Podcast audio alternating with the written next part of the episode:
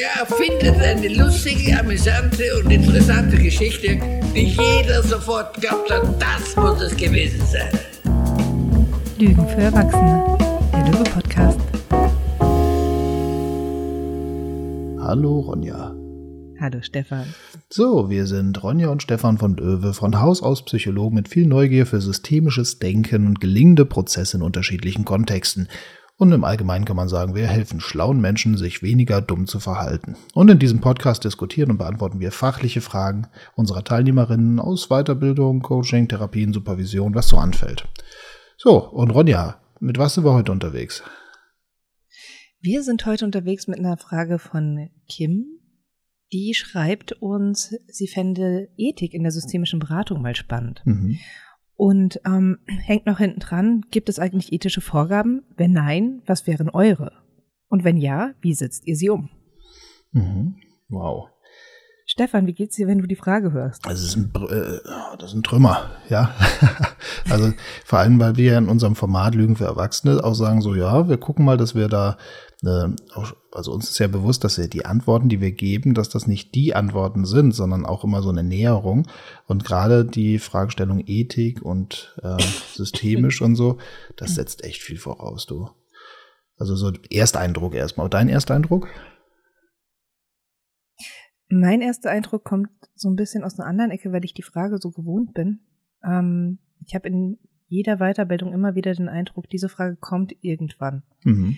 Ähm, ich habe noch keine Weiterbildungsgruppe erlebt, die sich mit systemischer Beratung beschäftigt hat und nicht irgendwann von selbst auf die Frage nach der Ethik ja. darin äh, gekommen ist. Mhm. Manchmal nicht ganz so formuliert, nicht als, wie sieht's mit der Ethik aus, sondern auch mal aus der Ecke, Mist, ich merke, das macht was, was ich hier mache und ich habe damit eine Verantwortung. Wie gehe ich mit der Verantwortung um? Mhm. Aber die Frage nach, also die ethische Frage, die kommt in jeder Gruppe von sich aus auf. Und mhm. den Aspekt fand ich spannend und mit dem habe ich mich dann beschäftigt, auch weil ich wusste, wahrscheinlich stützt du dich auf die Inhalte. Ja, klar. Also genau, weil das ist ja, ähm, also aus meiner Sicht ist äh, genau diese Fragestellung wichtig und wird eben auch bei uns im Rahmen von der Weiterbildung beantwortet. Also äh, im Sinne dessen, dass wenn man jetzt im Grund- und Aufbaukurs war, dass man sich auch mit der Fragestellung Ethik beschäftigt haben sollte.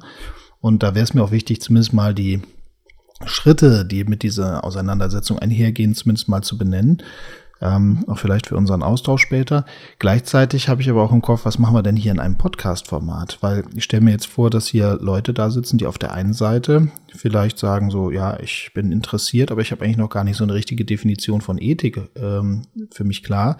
Oder andere, die sagen, ich habe den Begriff systemisch für mich gar nicht so klar. Und gleichzeitig könnten hier sehr versierte Leute sitzen, die mit beiden Begriffen schon sehr differenziert äh, arbeiten.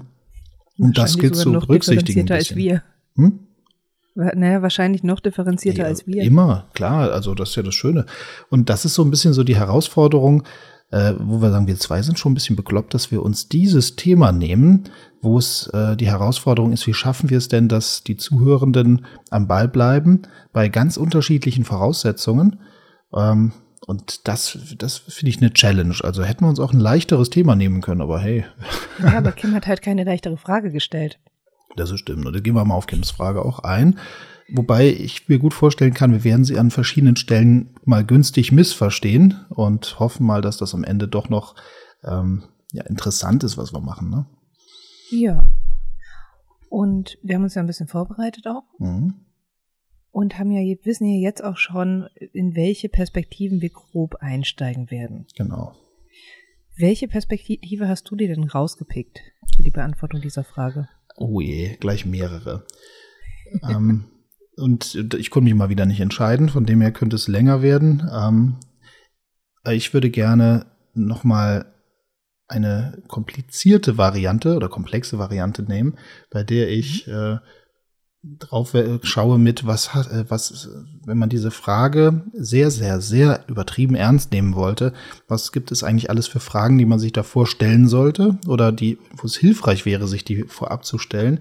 Und das hat so ein bisschen so ein Outline, wie wir es auch machen würden im Rahmen der Weiterbildung. Das heißt, das sind so Schritte, die man mit vollziehen kann oder sagt, ach, das ist mal spannend für eine Diskussionsrunde jeweils, um die ähm, um so einen Zugang zu finden zu dem, zu der Verschränkung der Begriffe systemisch und Ethik. Das wäre so ein Baustein erstmal. Mhm. Genau. Ähm, dann fände ich gleichzeitig auch spannend, so dann die Frage so ansatzweise mal zu beantworten, indem man ein bisschen in die Literatur guckt, also ein paar Quellen mal nimmt. Man weiß ja immer, wenn man über Literatur spricht, spricht man ja nicht über die Literatur, sondern immer einen Auszug, quasi einen Weg, den man so durch die Literatur geht. Da würde ich zumindest mal gerne einen beschreiben, die sich genau diese Frage schon geschnappt haben. Bitte? Wen hast du da dabei? Naja, bei mir landen wir immer bei Wittgenstein, Heinz von Förster und Ernst von Schlippe. Und die Bewegung würde ich mal nachvollziehen wollen. Mhm. Genau. Und das, äh, was dann aber auch noch ne, dabei ist, ich meine, das Wort Vorgaben, also gibt es ethische Vorgaben, allein das ist für mich schon eine Folge wert. Äh, das ethische Vorgaben äh, ist schon ein geiler Begriff. Ähm, und die Frage ist, ob das überhaupt so kompatibel ist. Äh, aber wenn ich an ethische Vorgaben denke, wer gibt ethisch, wer macht ethisch Vorgaben? Ja, gut, das machen gewisse Verbände und Interessengruppen, die Interesse haben, dass ein Ansatz auf eine bestimmte Art und Weise in der Außenwelt auch agiert, dargestellt wird und in eine Verbindlichkeit geholt werden kann. Und das machen in der Regel die Verbände oder so. Und das ist sehr interessant, dass es sowas wie Ethikrichtlinien gibt und auch sich das nochmal genauer anzugucken. Da gibt es dann doch ähm, Imperative oder zumindest Vorgaben, das wäre auch nochmal interessant, dann ganz in, die, also in diese pragmatische Ecke zu gucken. So, aber das sind jetzt so Gedanken, die mir durch den Kopf gehen, die ich wahrscheinlich irgendwie mal antriggern wollte. Und äh, du hast ja gerade schon gesagt, du bist einmal mit ähm, der Idee unterwegs, so, ja, was passiert eigentlich, wenn Leute genau in dieser Fragestellung drin sind? Also was beschäftigt die da? Und, oder wie habe ich dich da verstanden? Genau, also ich habe mich mehr mit der Fragestellerin, nicht im Sinne von Kim, sondern im Sinne von, wer stellt normalerweise so diese Frage beschäftigt. Mhm. Und habe mir dann zum einen angeschaut, ähm, was sind so die Punkte in der systemischen Weiterbildung, bei dem die, bei der diese Frage normalerweise kommt. Mhm. Also was bewegt Menschen überhaupt dahin, diese Frage zu stellen auf dem Weg, wenn sie systemische Berater, systemische Beraterinnen werden. Mhm. Und über diese Beschäftigung mit dieser Frage bin ich dann nochmal zu Kohlberg rübergegangen ja. und zu dem Stufenmodell von moralischer Entwicklung und habe mich da ähm, hatte da viel Spaß dabei, mir das mal anzuschauen in Bezug auf systemische Weiterbildung. Denn im Stufenmodell von Kohlberg wird beschrieben, wie Menschen sich moralisch entwickeln, was da für Orientierungen vorherrschen, wie die sich aufeinander aufbauen und ja, wohin Menschen da manchmal kommen, manchmal auch nicht kommen. Und da sind mir doch einige Steine aufgefallen, bei denen man sagen kann, na, wenn du wirklich systemische Prämissen schluckst und sagst, das werden jetzt meine Prämissen, dann kommst du fast nicht drum herum, dich in andere ethische Gefilde zu begeben, als die, die du vielleicht, beziehungsweise dich in andere moralische Gefilde zu begeben, wie die, in denen du vorher agiert hast. Das ist zumindest gerade meine steile These, ähm, die ich noch nicht in Stein gemeißelt haben wissen will. Also bitte nicht kommen und sagen, die Ronja hat gesagt, mhm. sondern ähm, die ich Bock habe, mit dir zu diskutieren. Oh ja, wir haben uns auch viel vorgenommen hier, ne? Ja, das stimmt. So, dann müssen wir mal gucken, wie wir das bauen, ob wir da ähm, Leuten die Möglichkeit geben, in Kapiteln zu springen und Co. Das ist dann so ein bisschen das Technische. Ähm, Ah, genau, weil du sagst mhm. gerade. Ähm, solltest du das hier auf Spotify hören, dann, und ich glaube bei Apple auch, dann siehst du keine Kapitel. Du kannst zu uns auf die Internetseite gehen, du kannst dir die Folge auf YouTube anschauen, äh, da findest du dann auch die Kapitelübersicht, falls du gerade sagst, einer dieser Teile, den die beiden erwähnt haben, der interessiert mich, aber längst nicht alle anderen. Schau einfach da, da kriegst du die Kapitelübersicht und Sprungmarken, zu denen du einfach hüpfen kannst. Und vielleicht auch für den Fall, du hast dir alles angehört und denkst dir dann, ich fand eine Passage besonders interessant, dann findest du die auch irgendwie wieder auf diese Art und Weise, gell? Ja. Höchstwahrscheinlich. Spannend. Ja. Vielleicht äh, auch noch mal, ich habe mir im Vorfeld, ich bin ja dann immer der Kerl, ich kann es nicht lassen von der Folge, dann doch noch mal, äh, dass ich gucken möchte, was finde ich denn so in den gängigen literarischen Werken, ne? Und ähm, mhm. ich hatte gerade, ich hatte spannenderweise heute Morgen wieder eine Entdeckung. Und zwar hatte ich schon bereits vor ein paar Tagen, als ich die Frage zum ersten Mal gesehen habe, dann äh, im Lehrbuch der systemischen Therapie und Beratung nachgeguckt und habe mal geguckt, wie oft, also auch per Volltextsuche und so, wie oft taucht denn das Wort Ethik oder ethisch auf und wie wird denn Ethik beschrieben im großen Lehrbuch, im, mhm. ich sag mal, Standardwerk. Und spannenderweise taucht da Ethik einmal in einer Überschrift auf, aber nicht mehr im Inhalt. Und ansonsten wird ethisch als Wort noch verwendet, aber meist eher in einer Bewertung, also als Bewertungsaspekt, ja, das wäre für uns unethisch oder sowas. Aber es wird Ethik nicht ausgeführt. Und das ich, was ich hochspannend fand, ähm, dass das in diesem Lehrbuch erstmal nicht auftaucht. Was übrigens ja auch äh, generell so ist, dass gewisse Ansätze, mhm. Therapieschulen häufig eh keine systemimmanente Ethik haben. Ne? Das muss man ja dazu sagen. Genau. Aber ähm, und dann ist mir aber was aufgefallen, da bin ich heute Morgen noch mal ins Regal. Ich habe nämlich die neueste Ausgabe der des äh, der Buch Systemische Therapieberatung mit Arist von Schlippe, Jochen, äh, Jochen Schweizer. Ähm, als habe ich reingeguckt und jetzt habe ich eine alte Ausgabe rausgekramt, weil ich meinte mich zu erinnern, da noch mal was sowas gelesen zu haben, bin an mein Bücherregal und habe die Papierversion gefunden von der zehnten Auflage. Und das Spannende ist, dass sich hier noch äh, Seiten, noch über Seiten über Ethik ausgelassen wird. Das fand ich spannend. Also die haben anscheinend diesen Teil rausgenommen im Rahmen dieser okay. Neuauflage, nachdem äh, das Ganze auch jetzt hier so als Kassenverfahren kam oder so. Früher wurde Ethik und auch ähm, der Diskurs um die Ethik etwas angerissen. Und dabei ist mir dann aufgefallen, dass übrigens auch die Kritik an systemischen Konzepten und an dem systemischen Ansatz ebenfalls verschwunden ist aus dem Lehrbuch. Wirklich? Früher war das wirklich ein, äh, ein Baustein, ein Kapitel. Die kritische Auseinandersetzung im Sinne von Kritik als Aufzeigen einer Grenze, wenn man es nach Kant versteht, weißt du, also Kritik der reinen mhm. Vernunft und so, das heißt ja die Grenzen, den Grenzen aufzeigen. Und das fand ich jetzt interessant und mich wird sowas von interessieren. Da muss ich, muss ich mal gucken, ob ich was die Gelegenheit die bewogen finde. hat? Ja, was die bewogen hat. Ja. Dieses Thema, die kritische Auseinandersetzung mit den Konzepten und aber auch die Ausführung bei Ethik aus dem Lehrbuch ähm, in den neuen Auflagen herauszunehmen. Ich meine, man könnte jetzt Hypothesen bilden, aber ja, ja, nee. Das, also ich kann, auch ich habe auch erst gedacht, ich hätte zwei, drei scha äh, scharfe Ideen, aber die sind alle, nee, scharf habe ich keine. Ich bin echt interessiert. Also das fand ich mal interessant und äh, dann habe ich gleichzeitig ja auch äh, ich würde jetzt fast äh, gerne sagen, Aris von Schlippe, Jochen Schweizer, wenn ihr das hört, kommt gerne mal vorbei, gebt uns Bescheid, interessiert uns wirklich. Ähm, aber ich glaube nicht, dass die uns hören. Ja, oder ich rufe an. Ich rufe einfach mal an. Ruf mal an. mal gucken, was passiert. ja. Ähm, also das wäre spannend. Auf jeden Fall kam mir aber heute Morgen, sonst hätte ich das wahrscheinlich auch schon in Erfahrung gebracht, weil das ist so ein Rückkopplungs. Ja. Das hat mich echt interessiert. Das zweite ist, ich habe auch mal geguckt noch bei Fritz Simon. Da gibt's ja das Buch Formen, also zur Kopplung von Organismus, Psyche und sozialen Systemen. Das ist das, wo der Verlag damit wirbt, äh, präzise Definition und Herleitung zentraler systemischer Begriffe und Konzepte und die Darstellung der Leitunterscheidung neuerer Systemtheorie. Und da habe ich reingeguckt und ähm, auch mal Volltextsuche und sowas. Und auch hier treten Worte wie Ethik oder ethisch äh, tauchen gar nicht auf, mhm. was aber auch nochmal diese These bestärkt, dass es eben nicht so eine, System, äh, also ich sag mal, ansatzimmanente Ethik zu geben scheint. Ähm, was, was ja auch dann wieder interessant ist. Also nur so mal als ähm, ja. ja.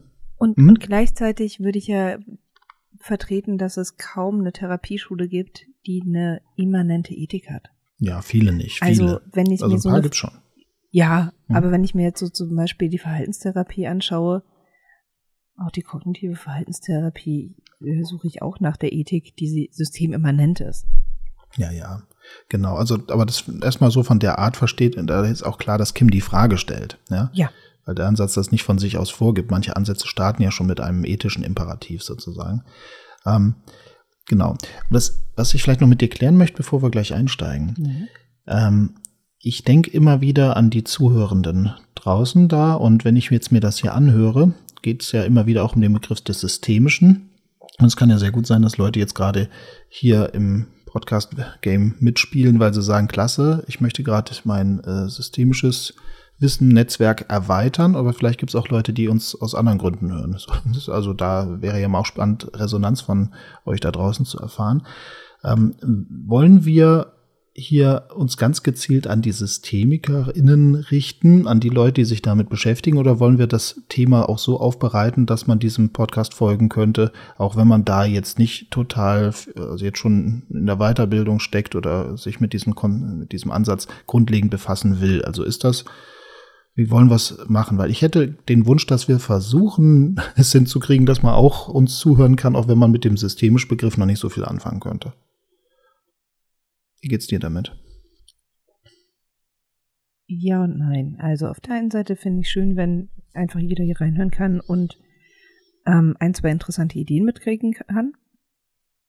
Ähm, auf der anderen Seite, weißt du, wir machen zwei Jahre Weiterbildung, um uns immer mehr dem systemischen Begriff zu nähern. Unter anderem. Mhm. Den jetzt hier in fünf Minuten erklären zu wollen, mit der Idee, die andere Person habe, den dann auch noch verstanden. Nee. Das sehe ich halt nicht. Von daher, ähm, ich würde davon absehen, mit irgendwelchen exklusiven Begriffen um uns zu werfen, die man nicht zwingend braucht. Ähm, wenn man Dinge auch anders ausdrücken kann. Aber ich glaube, ich verstehe gerade noch nicht richtig, was du, wie, wie der tatsächliche Unterschied am Ende für dich aussieht. Da hänge ich. Mhm. Ja, gut. Dann, aber das reicht mir schon als ungefähre Orientierung, ja, dass wir damit arbeiten können. okay, gut. Das reicht mir schon. Ja. Wie siehst du es genau. denn?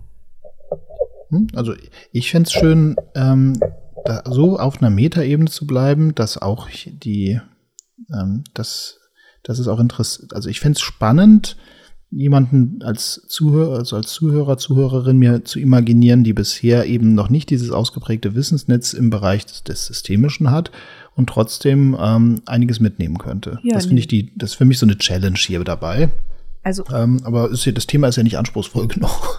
die haben ja nicht genug Perspektiven und oh Mann, ey. Du, ich bin auch, auf jeden Fall ja dabei. Jahrelange Erfahrung im Podcast-Game. Richtig, das können wir. Wir sind schon bekloppt, echt. Wir sind mal nächstes Mal mal wieder so ein einfaches Ding, vielleicht. Ja. Nee, aber weißt du, für mich, ich sitze immer noch hier da und denke mir, ich mache das für die Teilnehmerinnen, die wir haben. Ich mache das nicht für Leute, die sich seit 25 Jahren mit diesen Sachen beschäftigen, sondern mhm. für die, die seit einem halben Jahr, ein, zwei, drei Jahren reinschnuppern.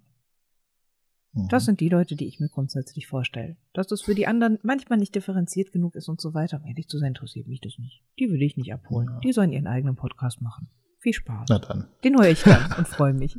Das wird gut. Ja. Das ist schön. Denn ich habe ja beides, ich habe so den, ich habe den absoluten Laien im Auge und natürlich habe ich so ein paar Leute, wo ich auch sage, boah, mit denen würde ich mich gerne an den Tisch setzen und diskutieren dabei, dabei lerne ich was. Und dann stelle ich mir vor, wie die den Podcast vielleicht gerade mithören. Und das heißt, äh, auf der einen Seite möchte ich im Kontakt bleiben und es einfach halten, so dass Zuhörende sagen, hey, danke dir, das ist gerade spannend. Und auf der anderen Seite aber auch sagen, hey, wie bewegen wir uns äh, prägnant und kreativ durch ein ausgeprägtes Wissensnetz. Ähm, und geht danach eigentlich ins Sparring oder so. Also, oder es wird noch eine Nummer mit uns hier. Aber gut, wir bauen auf. Das tun wir. Schön. Okay, Stefan. Dann, wir haben einige Bausteine für heute. Ähm, was hältst du davon? Du fängst an, haust deinen raus und dann gehen wir zum mehr experimentellen Teil am Ende von mir. Mhm. Ja? ja. Warum nicht? Gut. Also loslegen, weg mit. Bitte. Genau, super. Ähm, genau, als einen Baustein hatte ich ja wirklich, also wenn man sich die Frage anguckt, ich fände Ethik in der systemischen Beratung spannend. Hierbei haben wir ja mit einer Interaktion von zwei, streng genommen sogar drei Konzepten zu tun. Also von zum Beispiel Systemik und Ethik. Dazu könnte man sogar noch den Begriff der Beratung nehmen, weil auch, was heißt eigentlich systemische Beratung und Ethik in der Beratung? Da braucht es ja auch ein Verständnis. Aber bleiben wir mal bei zwei Dingern. Ähm, und um diese Interaktion überhaupt erst beschreiben zu können, benötigt es aus meiner Sicht erstmal ein tieferes Verständnis von den einzelnen Konzepten, also der Systemik und der Ethik. So, um dann griffig über die Interaktion sprechen zu können eben. Ähm, und das ist genau das, was jetzt, ich, ich sag mal auch so, was ich jetzt gar nicht als Erwartung habe, dass wir das als Podcast hier miteinander leisten können, ähm, dieses Wissensnetz jetzt schon so zu erzeugen. Das werden eine Menge Folgen weil ich, ich rast mal fünf Minuten aus und lass mal die ganzen Fragestellungen, die mir dazu kämen, ähm, lasse ich mal raus. Und wichtig ist, äh, dass wir eben genau das aber auch in der Weiterbildung mit den, also das ist auch Teil unseres Curriculums, so zu arbeiten. Ne? Deswegen würde ich es gerne zumindest mal kurz skizzieren. Ähm, nehmen wir mal zum Beispiel, das, also Systemik, da könnte man fragen, äh, ist der Zuhörerin klar, was eigentlich systemisch, was eigentlich dahinter steckt? Ähm, wir müssten erstmal eine Unterscheidung haben zwischen systemisch und unsystemisch. Und dann müssen wir uns betrachten, welche Ideen, Annahmen oder Konzepte ganz distinkt eben zum Systemischen gehören oder systemisch sind, in Anführungsstrichen, was sie konkret aussagen, welche Konsequenzen das Ganze in der Praxis hätte, wenn man mit diesen Annahmen und Konzepten arbeitet. Also Man müsste erstmal diese Ideen, wie beispielsweise Konstruktivismus, Allparteilichkeit und Co., ja, dass man diese Ideen nicht nur mal gehört hat, sondern man müsste sie mal durchdringen, um wirklich auch die, ähm, ja, den Unterschied zu erfahren, den das Ganze macht, wenn man es anwenden würde. Also man müsste erstmal diese Konzepte durchdringen.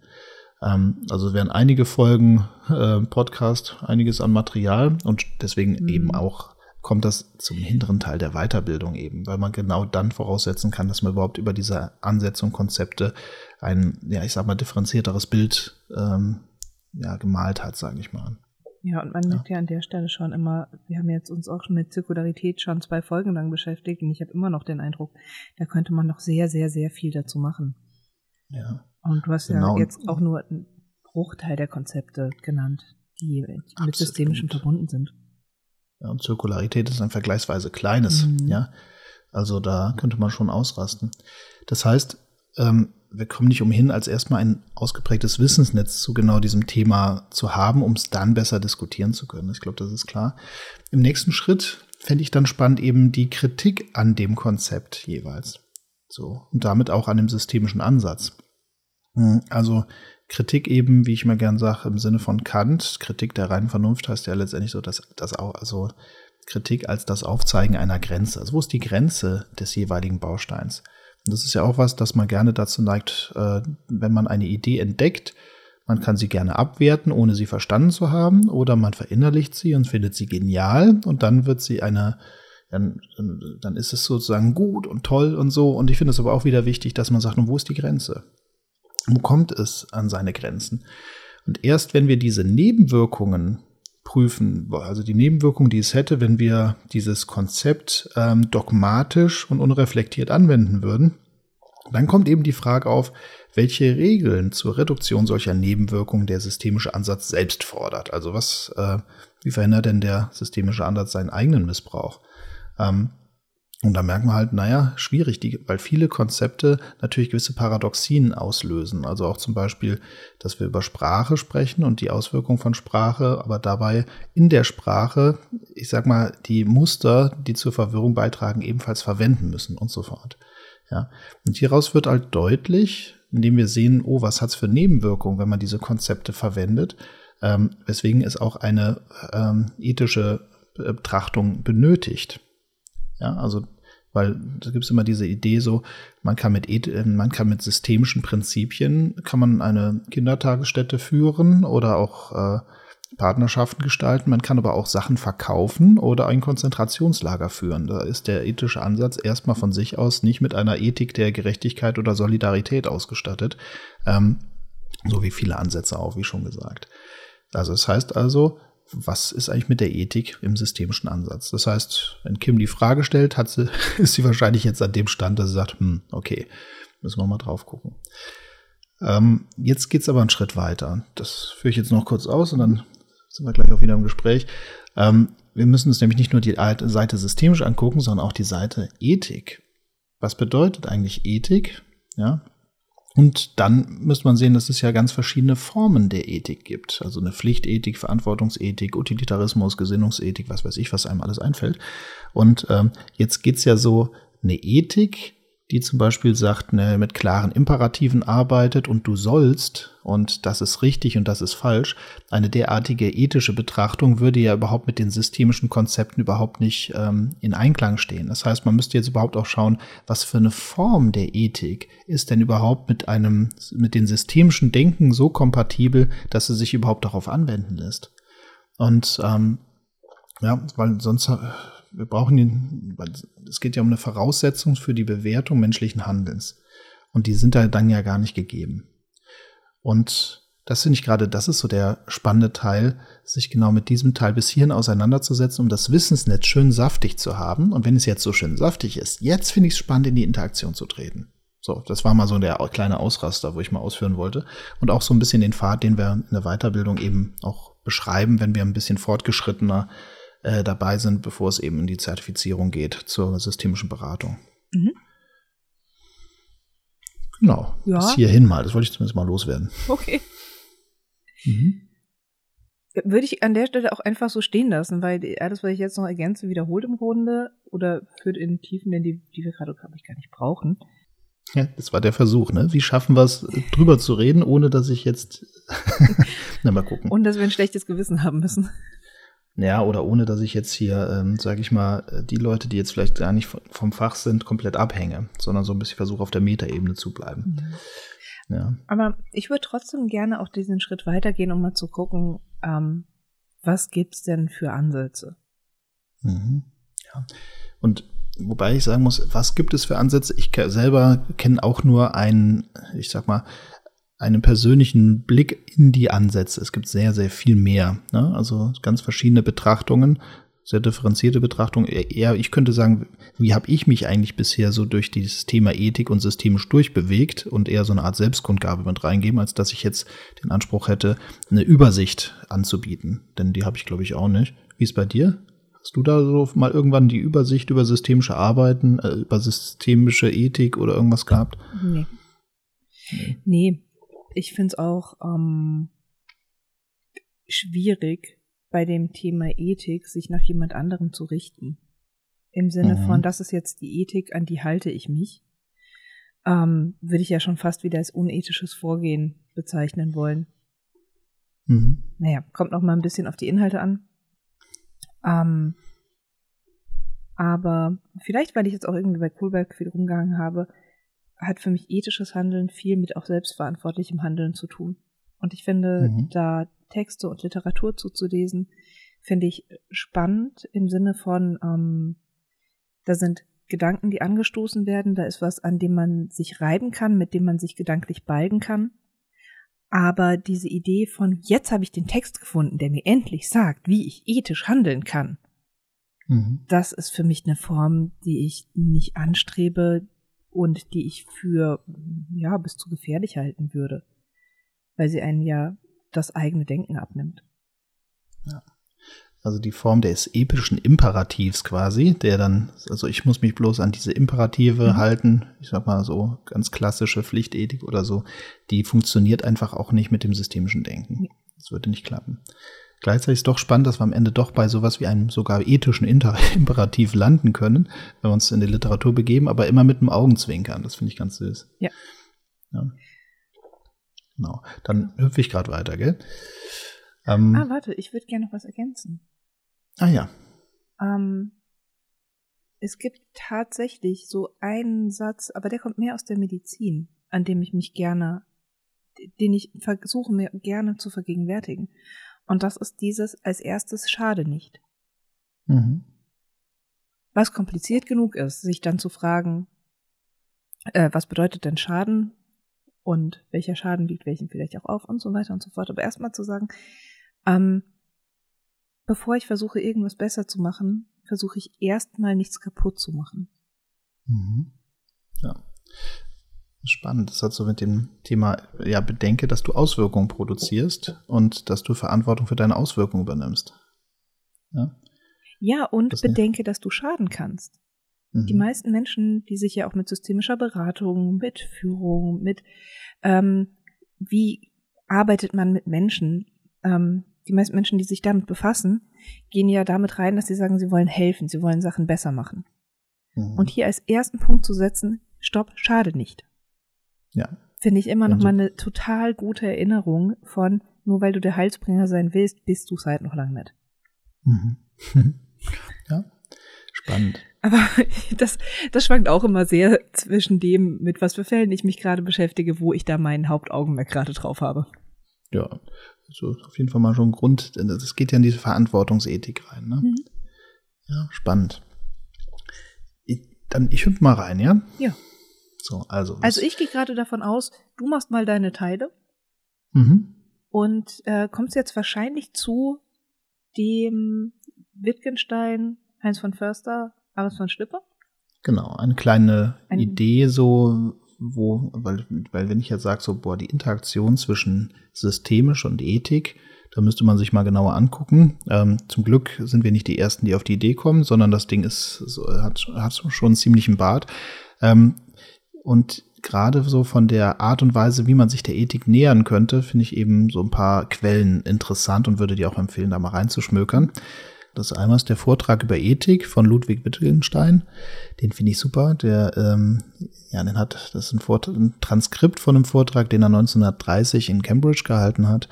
Und ähm, was da deutlich wird, Wittgenstein, der ja maßgeblich auch ähm, für systemische Konzepte, für alles, was mit dem Thema Sprache zu tun hat, immer wieder herangezogen wird, der ähm, weigert sich am Ende doch immer wieder äh, klar klare Imperative zu formulieren, so und so hast du zu arbeiten. Also von ihm sind auch so Sätze wie, es ist klar, dass sich Ethik nicht aussprechen lässt.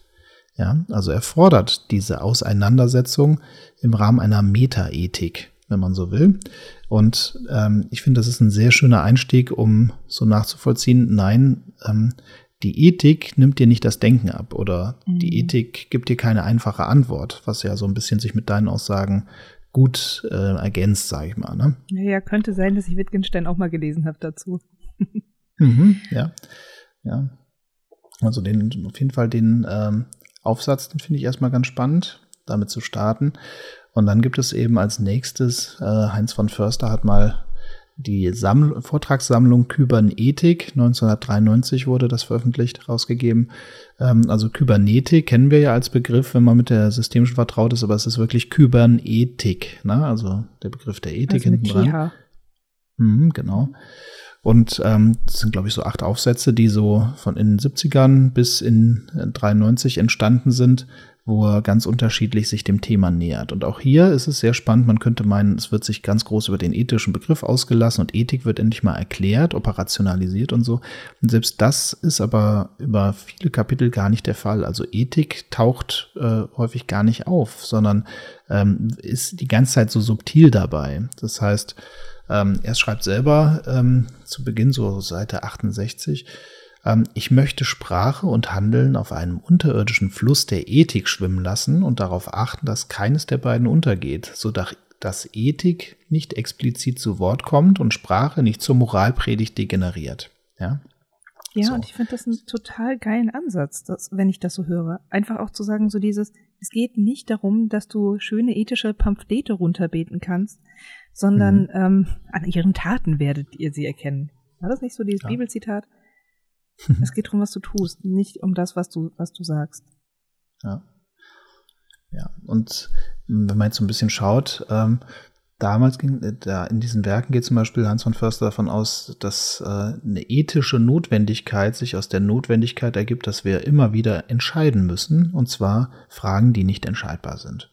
Also unentscheidbar, äh, unentscheidbare Fragen. Mhm. Also was so viel bedeutet wie, wo eben nicht schon die klar ist, wie man sich zu entscheiden hat, sondern wo es wirklich so ist, ich kann mich so oder so entscheiden. Es ist nicht von vornherein äh, determiniert, welche Entscheidung die richtige oder bessere oder sonst was ist.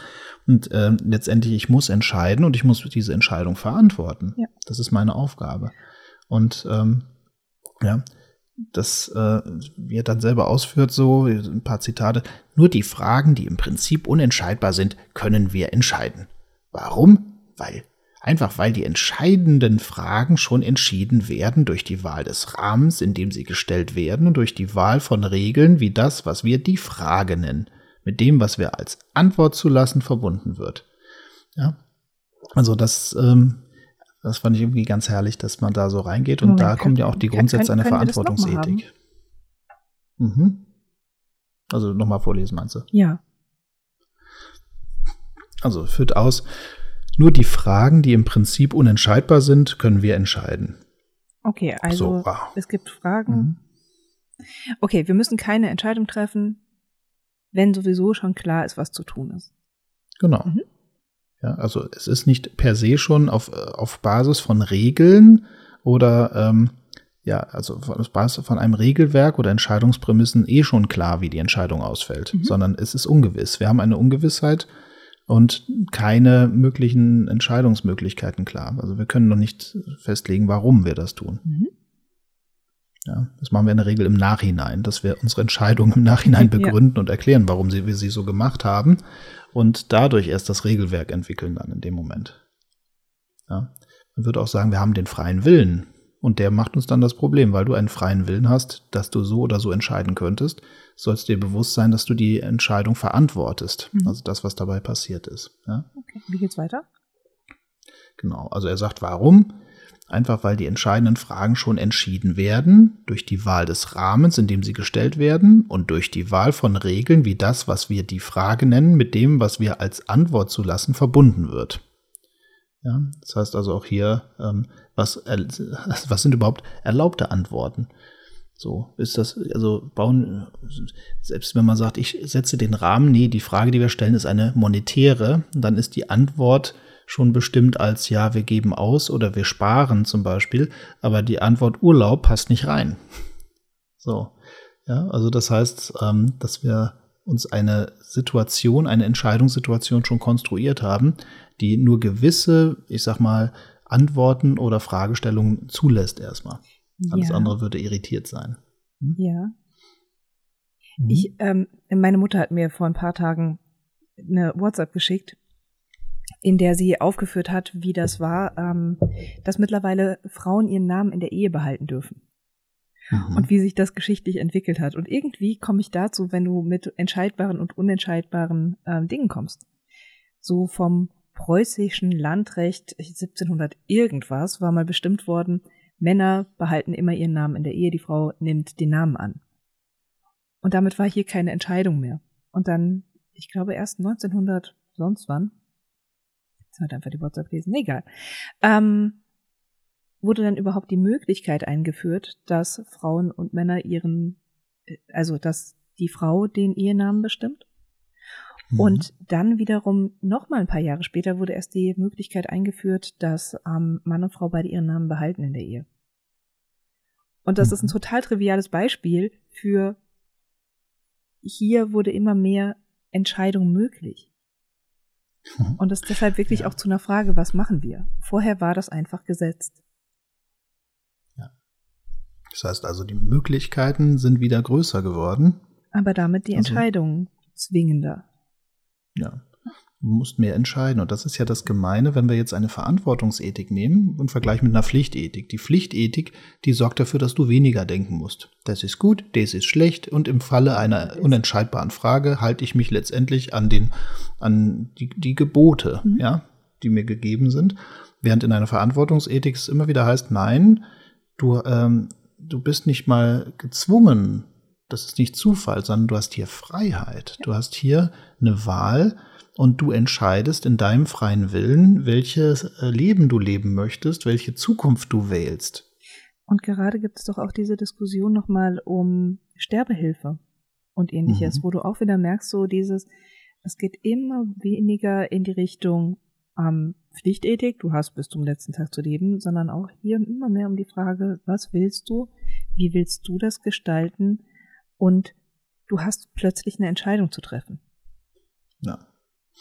Und das Herrliche ist ja, dass wir das auch sehen, wenn wir jetzt mit, äh, also wir haben ja neue Probleme. Früher war es immer wieder so, boah, ich fühle mich gegängelt durch die Regeln und Normen und alles, was so um mich herum ist, im Dorf, in der Familie, was weiß ich nicht alles. Und heute haben wir Leute, die sagen, Mist, ich habe so viel Entscheidungsfreiheit, dass ich die Sorge habe, ja, aber was ist, wenn ich mich falsch entscheide und nee, äh, Berufswahl, das machen, nicht machen, das tun, das tun und dann die Schwierigkeit von, ich habe so viele Entscheidungsoptionen, habe aber nur ein Leben. Ja, also ja? mittlerweile kannst du ja sogar entscheiden, ob du Männlein oder Weiblein ähm, als Männlein oder Weiblein leben möchtest und so weiter. Also das sind alles Entscheidungen, die man plötzlich treffen muss irgendwo auch, weil man sie treffen kann.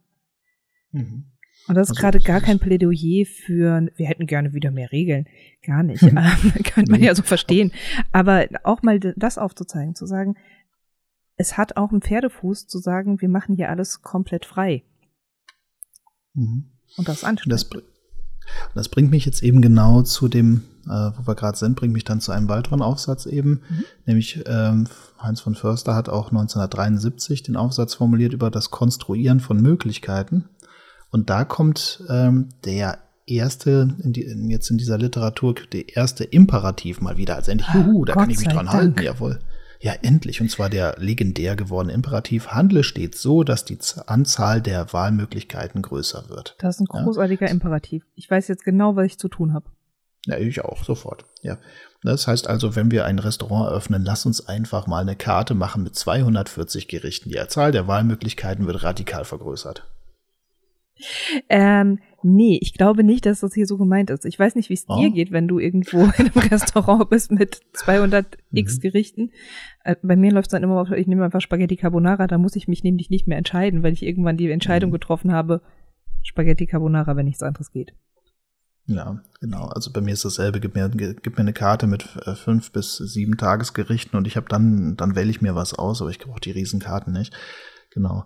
Äh, man muss auch sagen, wie hat Heinz von Förster das eigentlich gemeint? Und dafür muss man vom Hintergrund halt äh, wissen, also diese, dieser ethische Imperativ, den er da formuliert, handle stets so, dass du die Anzahl der Wahlmöglichkeiten vergrößerst oder beziehungsweise wortwörtlich handle stets so, dass die Anzahl der Wahlmöglichkeiten größer wird, ist halt eben angelehnt an den kategorischen Imperativ von Kant. So, mhm. ne?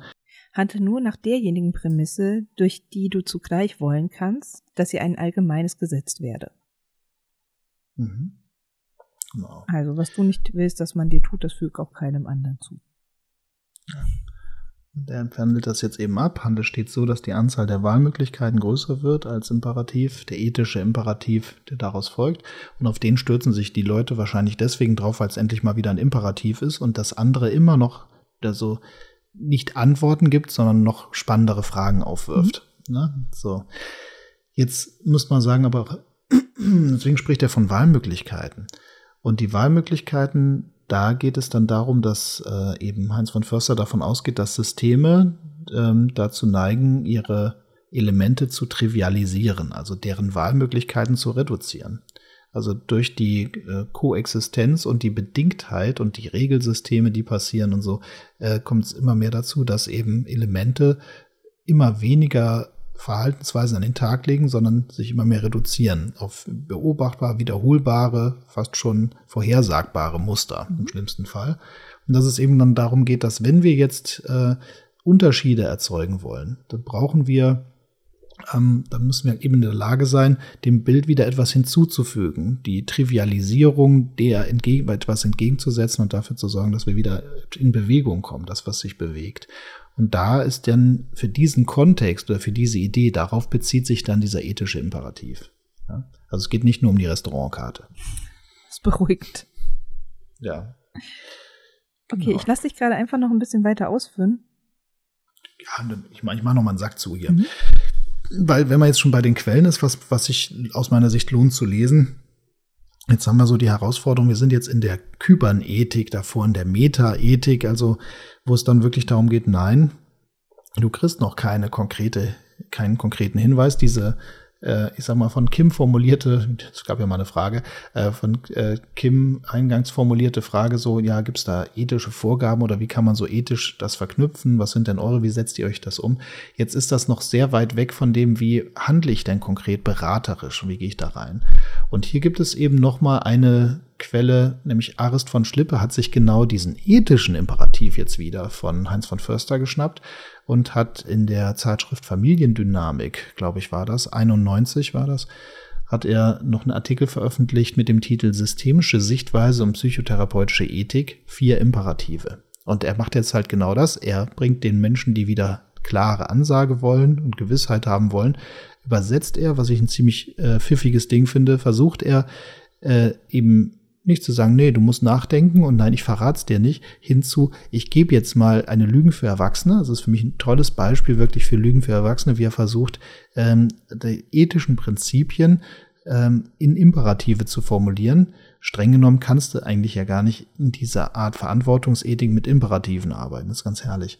Ähm, Nee, und das, der Vorteil von diesem Artikel ist, der ist auch momentan im Internet verfügbar. Das mhm. heißt also, wenn man den äh, recherchiert, Arrest von Schlippe, systemische Sichtweise und psychotherapeutische Ethik, kann man den Volltext auch lesen und das wäre auch aus meiner Sicht der, äh, den empfehle ich auf jeden Fall und den packen wir euch auch in die sogenannten Show Notes, oder? Ja, ja, den machen wir ja auch in der Weiterbildung und so, den kann man durchaus sich mal zu Gemüte führen. Der ist durchaus Ist spannend. auch schön zu lesen. Ja. Und genau, weil er sich eben bemüht, äh, im Rahmen eines Artikels wirklich ähm, auf dieses komplexe Thema einzugehen. Man, wenn man so ein bisschen die anderen Quellen gelesen hat, sieht man es überall durchsuppen, aber er schafft es erstaunlich gut, äh, ich sag mal, den oder die Leser äh, trotzdem in einen, gefällige, in einen gefälligen Ausflug mitzunehmen. Ja, das ist, das ist ein Kunstgriff, was er macht. Ja. So, die vier Imperative führe ich noch aus. Und dann äh, bin ich, glaube ich, mit meinem äh, Nerditum durch und dann gucken wir, dass wir wirklich mal auf die Fragestellerin eingehen. Ähm, Ach, ich glaube, das tun wir schon. Genau. Das tust ja, du. Ja, ich mach sehen, ne? Muss Kim also, uns sagen. Kim, sag mal Bescheid. Passt das für dich? Genau. Ich hoffe mal, die Leute stellen zukünftig noch Fragen, wenn wir die jedes Mal so zerlegen. Genau. Ähm, er, also er geht, äh, also jetzt hier auch wieder, ne, Arist von Schlippe geht hin und schnappt sich diesen ethischen Imperativ hier wieder, nämlich erweitert und äh, macht den so frei, formuliert er den so, erweitere die Zahl der zur Verfügung stehenden Möglichkeiten und er führt immer wieder eine weitere äh, Idee rein. Oder, falls einem der Satz nicht gefällt, sorge dafür, dass du handlungsfähig bleibst und suche nach Wegen, wie dein Gegenüber ein wenig mehr handlungsfähig wird als vorher. Was ich eine sehr spannende Idee finde also Handlungsfähigkeit und damit wieder auch die Fähigkeit zur Übernahme von Eigenverantwortung, Gestaltbarkeit und Co., dass das das ethische, die ethische Prämisse hinter dem systemischen mhm. Handeln sei. Ich würde hier wirklich gerne noch mal wissen, wie genau er das Wort Handlung meint. Denn man könnte mhm. ja auch sagen, aber Menschen tun doch immer was. Und deshalb hier nochmal zu schauen, was ist hier mit Handlung gemeint. Handlung will ich hier auch verstehen wirklich als ein, ähm, ein bewusstes Tun, ein zielgerichtetes Tun, das nicht einfach nur aus dem Rückenmark kommt. Mhm. Naja, also er bezieht sich natürlich auch hier wieder auf das Thema Trivialisierung, ne? also mhm. Einschränkung, Systeme einschränken. Und ähm, naja, bei ihm wird der Therapeut als derjenige definiert, der über eine größere Flexibilität verfügt und äh, als Klient wird der definiert, der sich übermäßig eingeschränkt erlebt. Und ähm, Therapie soll eben auf vielen Ebenen er sagt auch sogar politischen, ein emanzipatorisches Potenzial freisetzen, mit dem es gelingt, äh, ähm, mit, dem, mit dem Klienten ein neues äh, therapeutisches System zu, äh, zu erzeugen, in dem eine optimale Bewegungsfreiheit möglich ist. Also wie kann ich denn überhaupt wieder in die Möglichkeit reinkommen? Ja, so abstrakt mhm, hält ja. er sich für den Moment. Ich ja, gerade, ich werde langsam warm und dann so, ah, ist sehr spannend, dass er sagt, optimale und nicht maximale. Und wiederum, wer bestimmt denn hier optimal? Aber ähm, ja, ich halte mich aber da sind wir, also wir sind hier auch dabei und sagen, hier, wir, wir liefern ja auch gerade Diskussionsgrundlagen. Ne? Also man kann da wunderschön äh, sich auch, auch bei der Zahl der Möglichkeiten, ne? Mhm. Zahl der Möglichkeiten meiner Möglichkeiten, anderer Möglichkeiten. Also sollte ich immer darauf gucken, dass ich maximal meine Möglichkeiten vergrößere, auf wessen, zu wessen Preis oder so. Aber da. Kurzfristig äh, oder langfristig. Ja, ja, aber bevor wir jetzt hier die Komplexität nochmal aufdrehen, wir nein, versuchen nein, ja auch hier so ein bisschen die, ne? Wir sind ja bei Lügen für Erwachsene. Also sagen wir mal, das ist alles toll. Und weiter geht's. Ähm, Genau, also das wäre so die Variante, die er wählt, um den Heinz von Försterschen ethischen Imperativ zu äh, nutzen. Ne? Also mit diesem ähm, erweitere die Zahl der zur Verfügung stehenden Möglichkeiten oder eben sorge dafür, dass du handlungsfähig bleibst und suche nach Wegen, wie dein Gegenüber ein wenig mehr handlungsfähig wird als vorher. Ich finde, das kann man ruhig nochmal wiederholen. Mhm. Und ähm, jetzt bringt er das nochmal in vier Imperative ähm, unter. Das heißt, wie kann sich das denn ausdrücken? Was sind Ausdrucksformen dieser, dieses Imperativs? Und das erste, was er sagt, eben denke und handle ökologisch valide. So, das, die ökologische Validität ist schon ein dickes Brett wieder, was man bohren muss. Äh, aber worum es halt eben geht, sagt dann auch oder, es gibt immer einen größeren Kontext. So, was man so verstehen kann wie, naja, es, wir müssen, wir dürfen nicht darauf achten, dass wir nur ähm, in einem Aspekt denken, oh, das wäre jetzt gut, oh, sie rauchen, dann wäre es gut, wenn sie nicht rauchen dann hören wir jetzt damit auf oder so, sondern immer bewusst zu machen, das Rauchen hat eine, hat nicht nur die Seite, ja, ich möchte gerne nicht rauchen, ah, dann unterstütze ich sie, sondern es gibt auch eine biologische Ebene, es gibt eine soziale Ebene, es gibt eine psychische Ebene. Und wo überall hat das Rauchen welche Auswirkungen? Und welche Veränderungen würden sich in anderen Kontexten ergeben durch die äh, Kommunikation, Leute, ich rauche nicht mehr, äh, weil, wie verändern sich da Beziehungen und was kommt da alles? Also was sind alles Auswirkungen äh, jenseits von dem reinen Rauchen, Nichtrauchen und der Instanz, die mit uns spricht und sagt, ich höre jetzt auf. und dass wir im besten Fall darauf achten, dass wir ähm, Schritte vollziehen, die eine hohe ökologische Validität haben, die also auch in den verschiedenen Systemebenen, äh, in anderen Kontexten auch ebenfalls bekömmlich sind. Ja.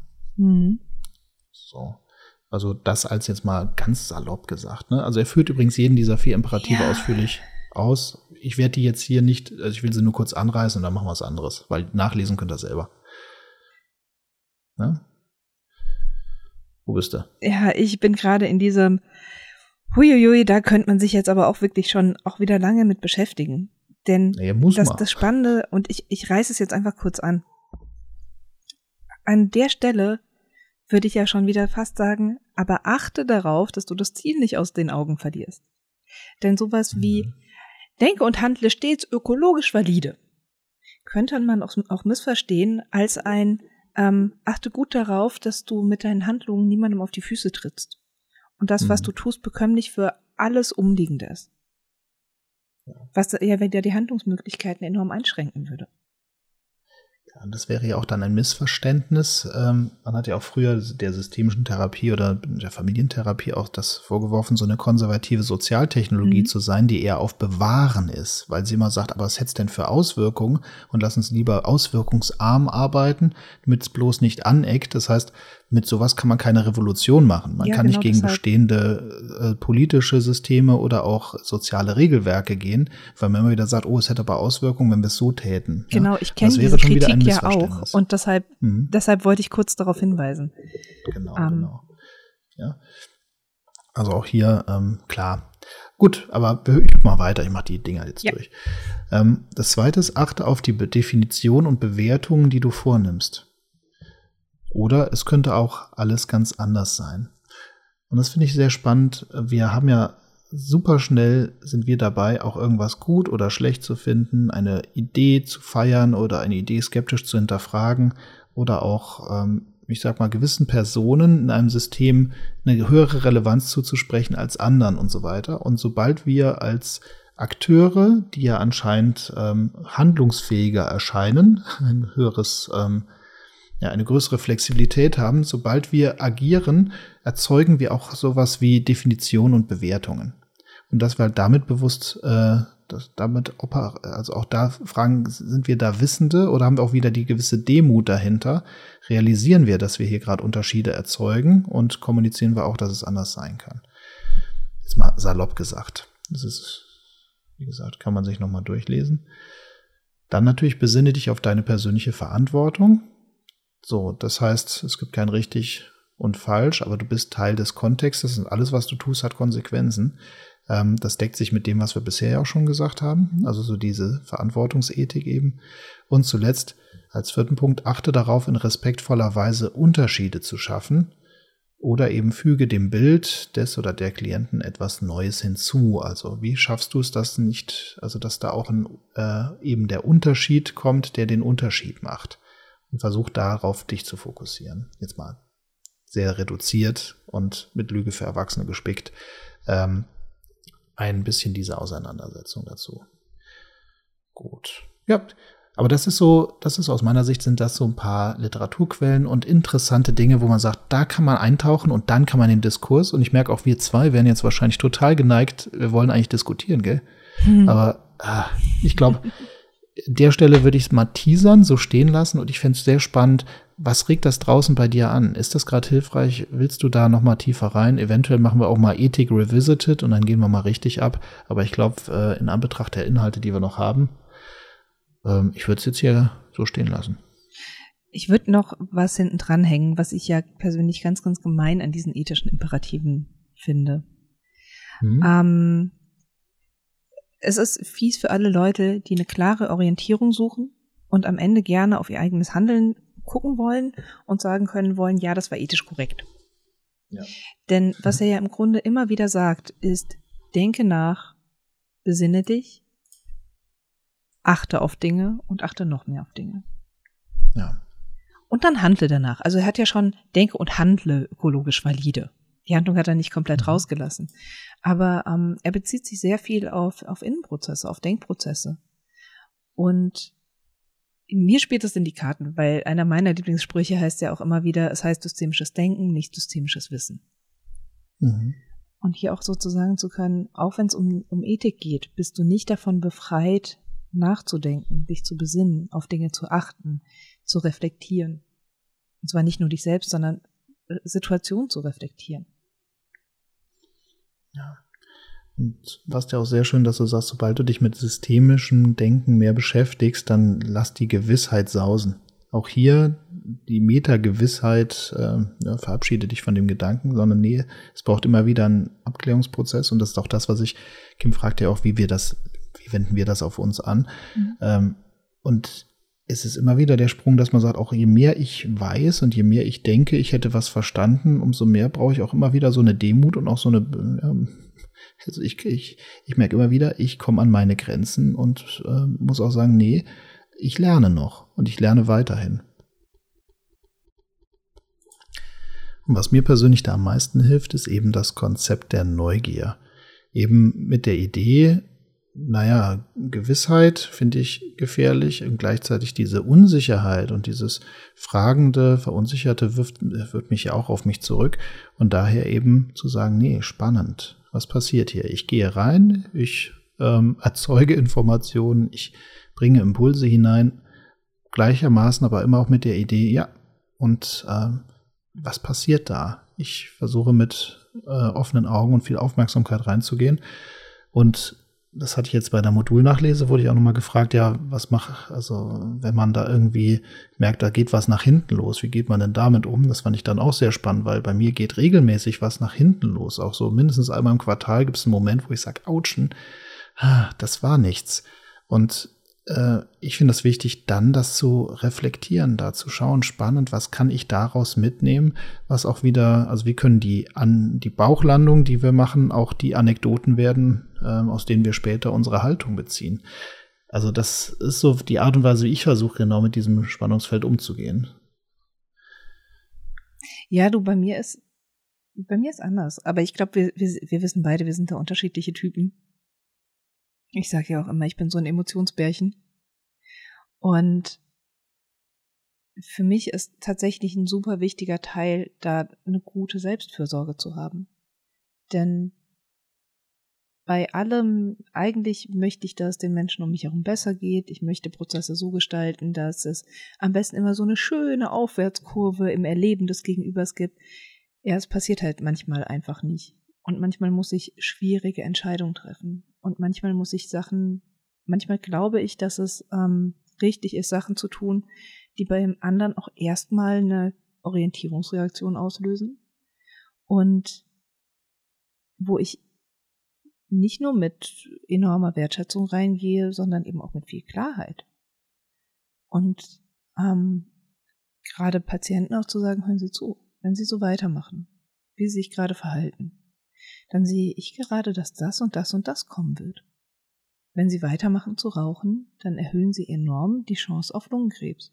Wenn Sie sich weiterhin so verhalten, dann machen Sie es wahrscheinlicher, dass es immer wieder Menschen gibt, ähm, die nichts mehr mit Ihnen zu tun haben wollen. Und da auch in eine absoluten Klarheit reinzugehen, das fühlt sich nicht immer geil an. Und selbst wenn ich wenn ich nach Lehrbuch arbeite, funktionieren Sachen manchmal nicht so, wie sie laut Lehrbuch funktionieren sollten oder sie haben nicht die gleiche Wirkung. Und hier, ich kenne die Situation, wenn ich nach Therapiesitzung nach Hause fahre und im Bus sitze und mir denke, boah, ist das gerade vertretbar, wie ich das mache? Ist das in Ordnung? Ähm, füge ich gerade, also bin ich gerade Teil der Lösung oder bin ich Teil des Problems? Füge ich gerade Leuten Leid zu? Ähm, und klar, dann kann Systemtheorie mit Kopplung kommen, dann kann Verhaltenstherapie kommen, die sagt, ja, es sind doch alles nur die Interpretationen der Leute. Ich sitze halt im Bus und stelle mir die Fragen. Und ich bin da auch bei dir. Es ist ein guter Umgang damit, dann zu sagen, ich gehe wieder in die Professionalität rein, ich gucke neugierig, wie kann ich hier noch was tun, was für Perspektiven gibt es noch, ich hole mir Supervision, aber auch zu sagen, das ist eine schwierige Situation für mich gerade und ich kümmere mich jetzt gut um mich.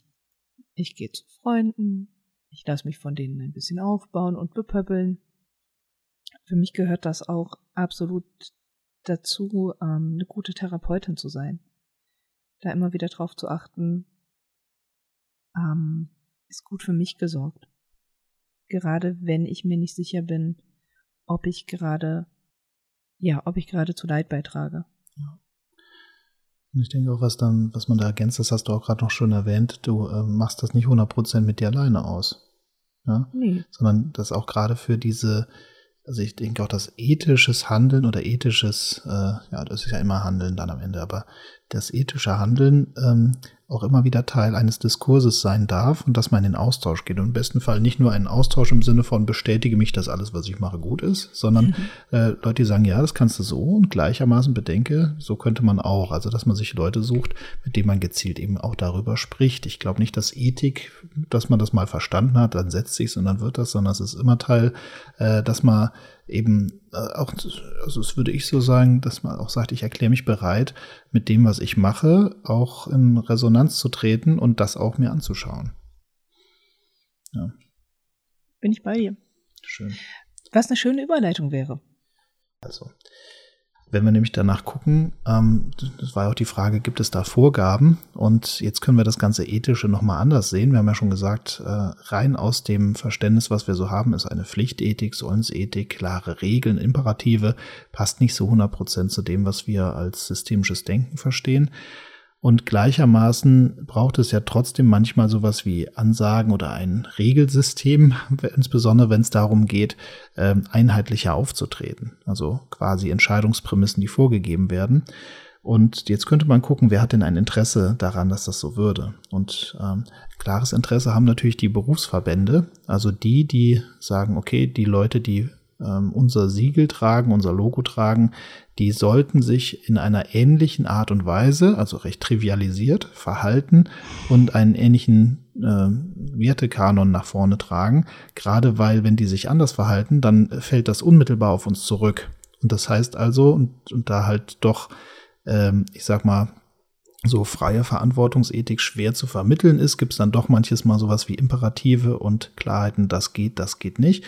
Und entsprechend kann man mal bei den größeren Dachverbänden gucken, die haben alle eine Ethikkommission, einen Ethikrat oder ähnliches und eben ethische Richtlinien. Also sowohl eben Deutsche Gesellschaft für systemische Pädagogik, die DGSP, die äh, Deutsche Gesellschaft für Familientherapie, die DGSF oder eben auch die Systemische Gesellschaft, die SG, die haben sich eben die Gedanken gemacht und in der Regel haben auch alle diese Verbände einen äh, eben Ethikrat oder eine Ethikkommission, wie auch immer, die man auch kontaktieren kann für den Fall, dass man denkt, dass eine Person, die irgendwie so ein ähm, Siegel trägt, ja, an, an einem Institut, aber auch in einer Beratung oder so, wo man den Eindruck hat, hier wird gegen ethische Grundsätze verstoßen, dann kann man eben diese Kommission kontakties und die äh, gehen denen dann auch nach. Ja, also dann, das ist auch schon mal sehr spannend. Also dass, äh, dass das, dass da so eine, äh, dass das auch ein Regularium werden kann, Ethik als Regularium. Ja? Also mit einer leichten Google-Suche seid ihr ganz schnell ähm, dabei und findet da ethische Richtlinien und die sind sehr unterschiedlich aufgebaut ähm, was ähm, eben von den Mitgliedern oder auch den Praktikern verlangt wird. In dem Moment, wenn du Mitglied bei uns bist oder ein Zertifikat bei uns erwirbst, erklärst du dich gleichermaßen bereit, folgende ethische Richtlinien zu beachten. Und das wäre vielleicht nochmal an Kim ganz konkret Vorgaben, Richtlinien, ähm, würde ich jetzt hier nicht groß ausführen oder ja, die Folge ist eh schon sehr lang. Aber das wären auch nochmal so eine Quelle, wo man ein bisschen recherchieren kann und viele Seiten durchaus spannenden Text findet, was wieder als Grundlage für Diskussionen mit an den Tisch genommen werden kann. Das vielleicht noch dazu als Ergänzung. Dann würde ich mal einsteigen, oder? Oh, Ronja, jetzt, ich, jetzt bin ich interessiert. Ja, so, das war jetzt mal. jetzt, jetzt wirst du leer gequatscht, jetzt, jetzt bist du interessiert. Das war jetzt mal, das waren so die Punkte, da musste wieder so der Weiterbildungsleiter durch, ne? So, jetzt aber. Du, wir kennen uns lang genug, um das miteinander ja, vor allem bin ich, äh, auszuhalten. Du weißt, dass der Kerl jetzt viel besser ja. zuhört. Genau. Ja, ja. Dann, ähm, ja, dann ist das bei dir ein Baustein oder sind es eigentlich zwei? Es sind eigentlich zwei. Ja. Es sind eigentlich zwei. So ein bisschen Herleitung und dann die Theorie. Gut, dann komm, dann leit noch mal her. Ich habe öfter mal Spaß daran, mir Fragen zu stellen, bei denen man sich im ersten Moment denkt, das ist aber eine komische Frage. Ähm, und so, so, Sachen, die offensichtlich erscheinen, nochmal zu hinterfragen. Mhm. Das macht mir Spaß manchmal. Und ähm, diese Frage nach der systemischen Ethik habe ich deshalb genommen und dachte mir dann, warum fragen Leute eigentlich danach? Mhm. Wie kommt das? Und hatte damit richtig Spaß, denn als ich drüber nachgedacht habe, ist mir aufgefallen, es gibt ungefähr immer ähnliche Punkte, bei denen von Teilnehmerinnenseite aus die Frage nach der Ethik kommt. Mhm. Und es sind, ich bin gespannt, ob du mir zustimmst. Ich bin es auch. ich würde sagen, es sind drei kritische Punkte, an denen diese Frage oft kommt. Nämlich das erste, würde ich sagen, ist, jemand hat eine Haltung kennengelernt, die dazu auffordert, die eigenen Wertevorstellungen nur noch als eine Möglichkeit zu sehen. Konkret sowas wie, ich habe das Konzept der Allparteilichkeit kennengelernt. Also das Konzept zu sagen, ich sehe, die eine Seite hat ihre Bedürfnisse, ihre Wünsche, ihre Vorstellungen und ihre Rechte. Ich sehe, die andere Seite hat ihre Bedürfnisse und Wünsche, Vorstellungen, Rechte. Und ich kann beides gleichzeitig gut stehen lassen im Raum. Mhm. Ohne mich dafür zu entscheiden, das eine sei besser als das andere. Auch wenn die sich fundamental widersprechen scheinen. Genau. Auch wenn die sich fundamental widersprechen zu scheinen. Genau. Mhm. Das wäre das Erste, bei dem ich sagen würde, da kommt dann die Frage, ah, aber müsste ich mich nicht für diese eine Position entscheiden aus Gründen der Ethik? Genau, also moralisch, was ja auch durchaus ein Kritikpunkt ist, wenn der muskelbepackte Alleinverdiener Gerle da sitzt und nebendran äh, die finanziell abhängige Frau mit dem blauen Auge, können wir davon ausgehen, beide tragen auf gleichem Maße zu dieser Konfliktebene bei oder sowas oder wird, werden da irgendwelche Hierarchien oder ähnliches einfach ignoriert. Ja? ja, wobei an der Stelle für die, die auch mehr mit dem Begriff Allparteilichkeit schon anfangen können, sage ich dazu, Allparteilichkeit endet da, wo das Recht beginnt. Ähm, wir müssen keine Straftaten gutheißen. Darum geht's nicht. Aber da wären wir in der Folge zum Thema Allparteilichkeit drin und deshalb vertiefe ich es gerade erstmal nicht weiter. Okay. Lass das hier einfach so stehen. Mhm. Der zweite Punkt ähm, ist, glaube ich, ähm, einer meiner liebsten Punkte, nämlich dieses, hm, was ich hier tue, das entfaltet Wirkung. Mhm. Verdammt. Ich wollte zwar etwas lernen, mit dem ich den Eindruck habe, toll, jetzt kann ich Menschen wirklich helfen, aber jetzt, wo ich die Instrumente an der Hand habe, bei denen ich wirklich merke, oh, meine Gespräche verändern sich, meine Gegenüber reagieren anders auf mich, ähm, da merke ich, wenn ich das kann, habe ich eine gewisse Verantwortung. Mhm. Und während es vorher so angenehm war, machtlos dahin zu dümpeln und zu sagen, ja, ich rede halt mit den Leuten, aber sie sagen sowieso immer nur ja, aber äh, und ich würde so gerne mal, dass sie was anderes sagen, ähm, habe ich jetzt das Problem, dass ich merke, hm, wenn ich etwas sage und eine Argumentationskette beispielsweise auf eine bestimmte Art und Weise aufbaue, dann nicken die Leute und zwar sehr zuverlässig. Dann gehen sie auf mich ein, dann äh, stimmen sie mir zu. Und ich merke, ich kann Leute manipulieren. Yeah. Der Aufmerksamkeitsscheinwerfer liegt in meiner Hand. Ich kann das. Äh, das Wort Manipulation kommt an der Stelle tatsächlich sehr, sehr häufig. Mhm. Ähm, genau, und das finde ich auch einen super wichtigen Punkt. Und ich finde es total gut, dass an der Stelle dann die Frage nach der Ethik aufkommt. Ja. Denn ja, du erhältst, wenn du eine Weiterbildung bei uns machst, wirst du kommunikativ mächtiger. Mhm. Und du solltest dann gut damit umzugehen wissen. Ja. Deshalb herzlichen Glückwunsch, wenn du dir die Frage stellst an dieser Stelle. Der nächste Punkt, ähm, an dem das gerne kommt, geht auch ein bisschen in Richtung Allparteilichkeit, ist die Frage, ähm, ist der Punkt, an dem die Leute diesen, diesen Brocken schlucken, der sagt, wir denken hier nicht in richtig und falsch. Mhm. Wir sagen dir hier nicht, was du hier zu tun hast und was du hier nicht zu tun hast, sondern wir bringen dir immer mehr die Idee nach, nach nützlich oder nicht nützlich zu entscheiden. Mhm. Ähm, so dass wir ja auch als Weiterbildungsleiter ähm, fast die Verantwortung abwälzen, zu sagen, ja, ja, wir bringen dir hier Instrumente bei, wir bringen dir hier Techniken bei, das lernst du hier alles. Ob und wie genau du das anwendest, das liegt bei dir. Und wir können dir nicht sagen, immer wenn A, dann tust du B, denn das A gibt es in so vielen Schriftarten, dass wir dir gar nicht sagen können, wie die beste Reaktion darauf aussehe. Und es gibt noch nicht mal eine beste Reaktion. Es gibt nützliche und weniger nützliche ähm, Reaktionen, wenn du dieses und das und jenes erreichen willst.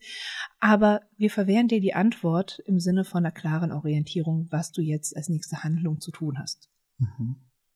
Also quasi die Last der Verantwortung, der übertragenen Verantwortung, ja, da so mhm. auf den Schultern noch mitliegt, ne? Ja. Mhm. Spannend. Ähm, und ja. Hm, du hast ja gefragt, äh, ich, ich würde noch äh, einen, einen weiteren vierten Faktor ergänzen wollen, der aus der Praxis kommt, der wenig mit unseren Teilnehmern zu tun hat. Unsere Teilnehmer mhm. stellen diese Fragen wahrscheinlich genau aus diesen Gründen, die du gerade hypothetisiert hast. In der Praxis erlebe ich aber häufig, dass äh, dieses Thema Ethik noch aus einer ganz anderen Ecke kommt, nämlich wenn es darum geht, das Verhalten anderer zu bewerten. Und zwar anderer. Also, dass man sagt so, ja, der und der, mein Chef, mein Vorgesetzter, die, mhm. Kolleg die Kollegin, das, die, was weiß ich, die machen das so und so und so und das ist doch eigentlich nicht ethisch, oder? Also das ist so ähnlich wie wenn man über Moral redet. Wann wird gerne über Moral geredet, wenn man eigentlich eine Instanz vor sich sieht und der unterstellen will, dass sie keine habe. Das ist auch so ein ganz häufiges Thema. Ja. Ähm, aber das kam mir jetzt noch mit dazu, weil du mich vorhin gefragt hattest, was fällt mir noch dazu ein? Sonst finde ich das einen schönen Dreischritt und würde da auch weitermachen, finde ich gut. Ja, ähm, ich würde aber nicht sagen, dass das die Gründe sind, mhm. aus denen Leute die Fragen stellen. Ich finde, das sind die Punkte, an denen sie sich stellen. Ja. Aber letzten Endes, was ich höre, wenn mir jemand die Frage stellt, aber Ronja, ist das denn ethisch, wenn ich das so und so mache, ist, ich habe Angst, jemandem zu schaden mhm. und mir danach sagen zu müssen, hey, das hättest du mal besser nicht gemacht. Ja. Und ich habe Angst, dass ich mein Verhalten vor anderen Leuten nicht rechtfertigen kann. Mhm. Denn das Schöne ist, wenn ich mich immer an einen klaren Leitfaden halte, kann ich immer auf den Leitfaden zeigen und sagen, der Leitfaden hat gesagt, ich soll das so und so und so machen. Und das habe ich gemacht. Ja. Es tut mir leid, dass ich jetzt im Grunde als Instrument des Leitfadens ähm, dazu geführt habe, dass hier was schiefgelaufen ist. Das kann ich nicht mehr in dem Moment, in dem ich selbst eine Entscheidung getroffen habe.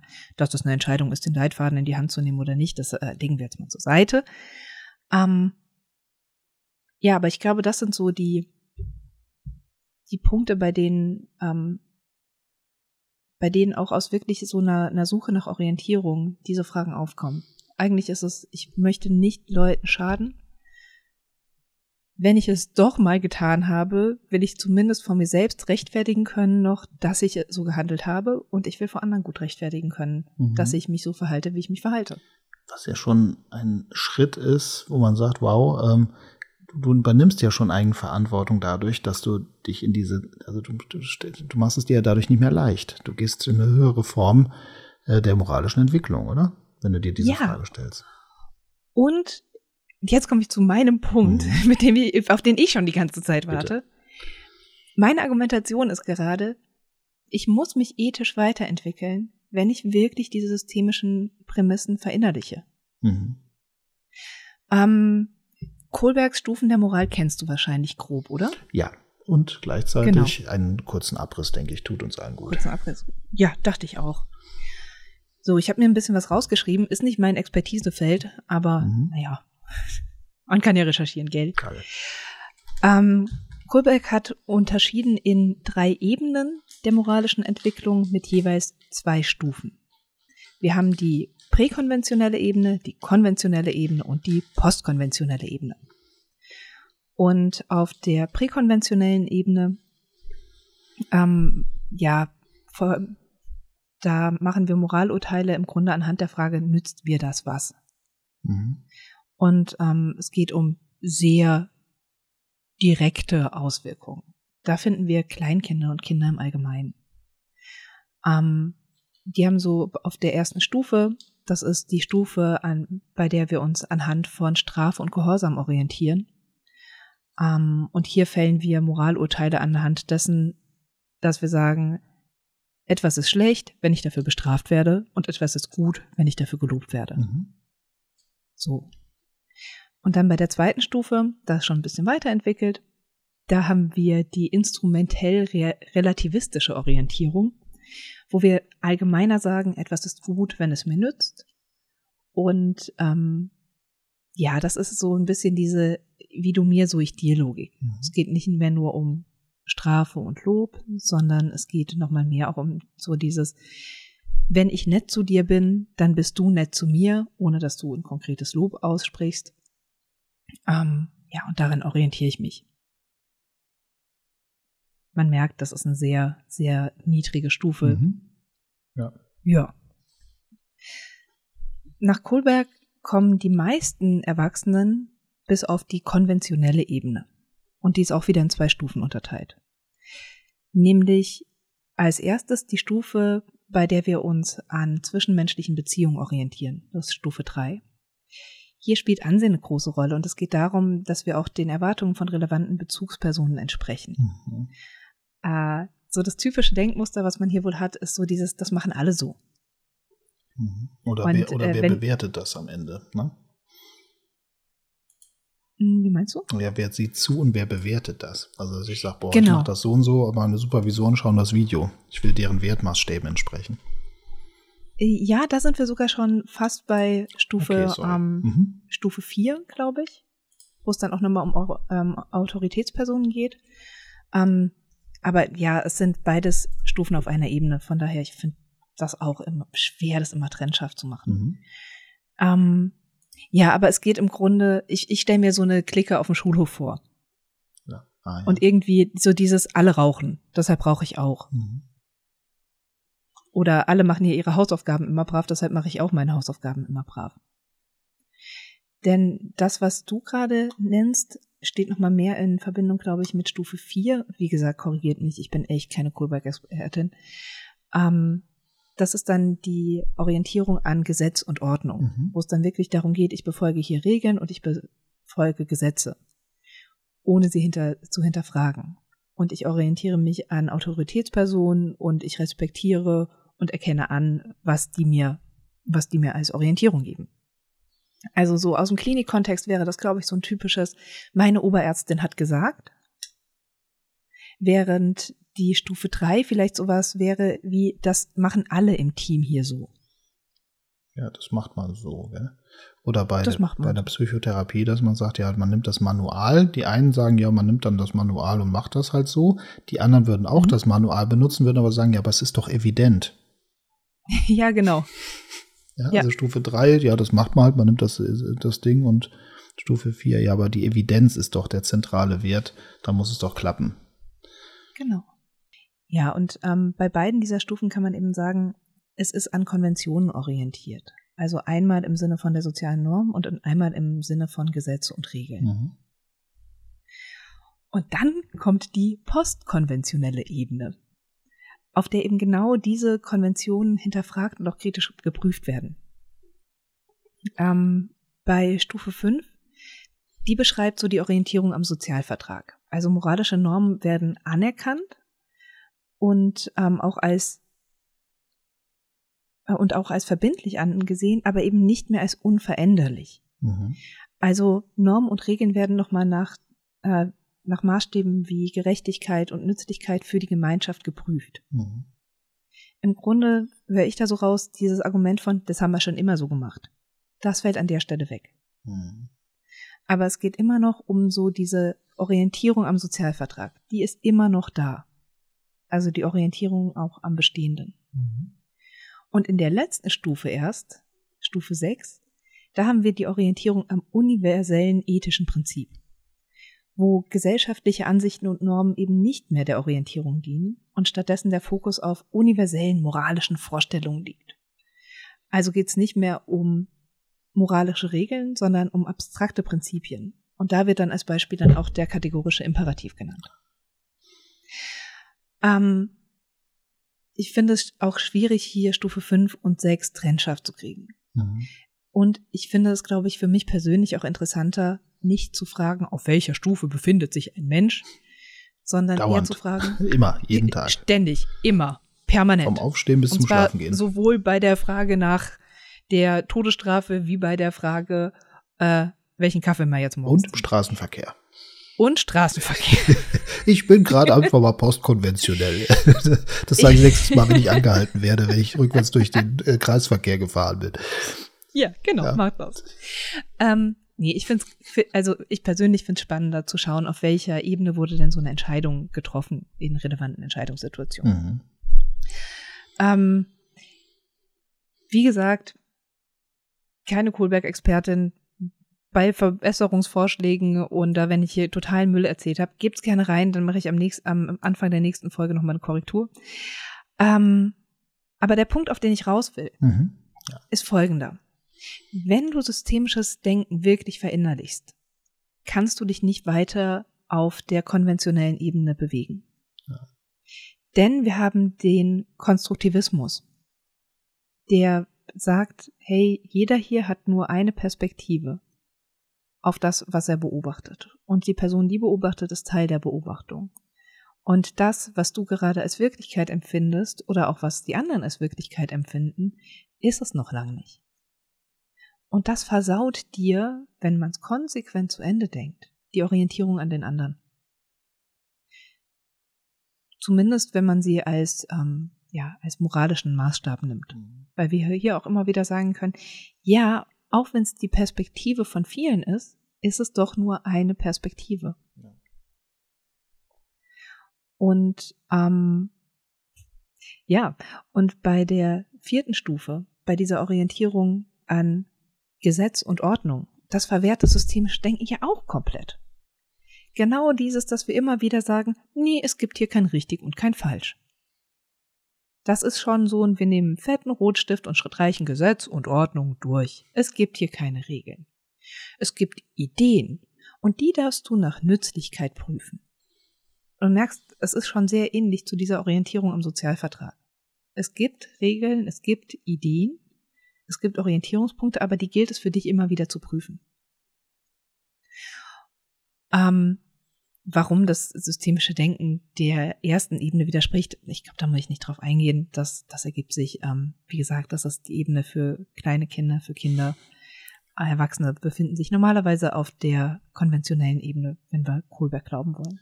Ja, wobei, ähm, das ist ja genau der Punkt. Das, was die Ethikrichtlinien wieder machen, ist, sie wollen ja verhindern, dass Leute äh, sich trotzdem präkonventionell zeigen, während sie gleichzeitig unter dem Banner agieren. Also beispielsweise individuelle persönliche Bedürfnisse im Klientenkontakt stellen ist ja eins von den ganz großen Themen, wo man mhm. sagt, boah, nee, da versuchen ethische Vorgaben einen von abzuhalten, ähm, dass ja. man sagt, nein, du agierst bitte als Profi und du hast professionelle Standards einzuhalten und nein, du darfst nicht aus dem Unterleib raus entscheiden und deine persönlichen Bedürfnisse drin haben. Deswegen, es taucht schon wieder auf, vor allem in den Vorgaben, finde ich. Die wollen die präkonventionelle Ebene vermeiden. Aber es taucht in den ethischen Vorgaben auf, nicht in der systemischen Beratung an sich. Sowieso nicht, nee, genau. Weißt du, wo, wo ich beispielsweise bei der Psychoanalyse nochmal sag, noch mal sagen würde, so wenig ich mich auch da auskenne, aber ähm, das Abstinenzgebot, bei, aus ne? der, in der Psychoanalyse ergibt sich das Abstinenzgebot ja. aus der Methode heraus. Ja. Und deshalb brauchst du nicht nochmal eine extra ethische, eine extra ethische Richtlinie. Von einem Verband, die der sagt, sich extra sei, Genau, von einem Verband, der sich extra gründet, mhm. ähm, die dir das sagt, dass du das nicht machen darfst. Ja, vollkommen. Und ich beziehe mich jetzt hier gar nicht darauf, ähm, dass es keine ethischen Richtlinien gibt, sondern dass sie im Grunde nochmal entstehen müssen, mhm.